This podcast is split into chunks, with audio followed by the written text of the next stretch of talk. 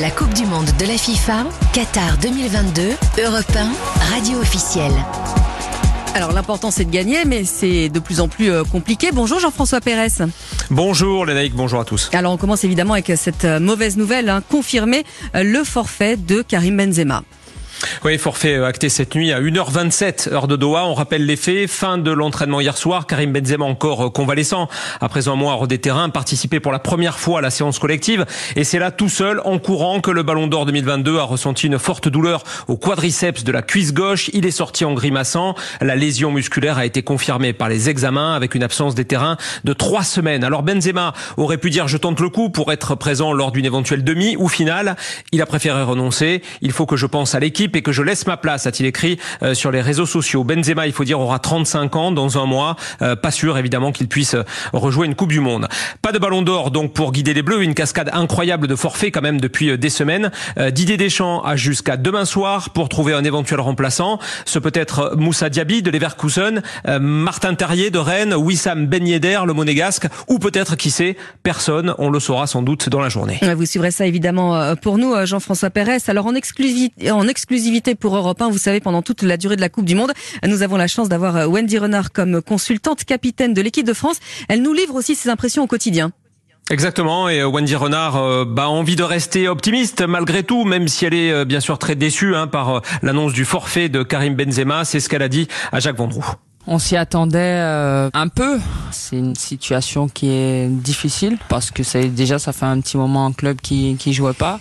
C'est toujours difficile de, de, se blesser et c'est dommage parce que c'est un joueur essentiel et c'est un joueur important et euh, il va manquer tout simplement. Et je pense qu'il attendait cette euh, compétition lui-même depuis un, un, certain moment. Après, on devrait normalement avoir plus la possession de balle et je pense que Olivier Giroud il a toujours fait des, des grands matchs en équipe de France. Il s'est toujours donné à fond et je pense qu'il saura encore le faire parce que c'est un joueur, euh, c'est un très bon joueur, un très grand joueur. Partout où il est passé, il a toujours fait le taf. Donc on pourra compter sur lui. Il ne reste plus qu'à croiser les doigts, voilà pour euh, ce que nous dit euh, Wendy Renard ce matin qu'on va retrouver tous les jours sur Europe 1. Et puis Jean-François, moi je recevais Alain Giresse il y a quelques instants.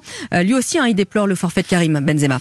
Bah oui, euh, contraint, forcé. Alors maintenant, il faut passer à la suite, bien sûr, avec euh, beaucoup de jeunes joueurs dans cet effectif. Et pour Alain Giresse, eh bien, c'est une opération commando que Didier Deschamps euh, doit maintenant déclencher. Ah, il va falloir une mobilisation générale collective, de prendre conscience, bon voilà, de, la réalité de, de, la situation et que justement dynamiser ces jeunes, essayer de, de, les faire rapidement rentrer dans ce que représente la, la communauté et la, et la compétition. Voilà. Alors euh, on peut toujours dire oui, mais il peut y avoir des révélations. Il peut y avoir des révélations. C'est ce qu'on peut attendre et espérer. Il le faut, mais euh, on n'a pas, on n'a pas de, de, référence sur le, la possibilité que ces joueurs Ils ont du talent, mais Maintenant, euh, c'est de, de, traduire à ce niveau-là. Alors, Jean-François, il n'y a pas que les Bleus. Hein. La Coupe du Monde, ça débute aujourd'hui.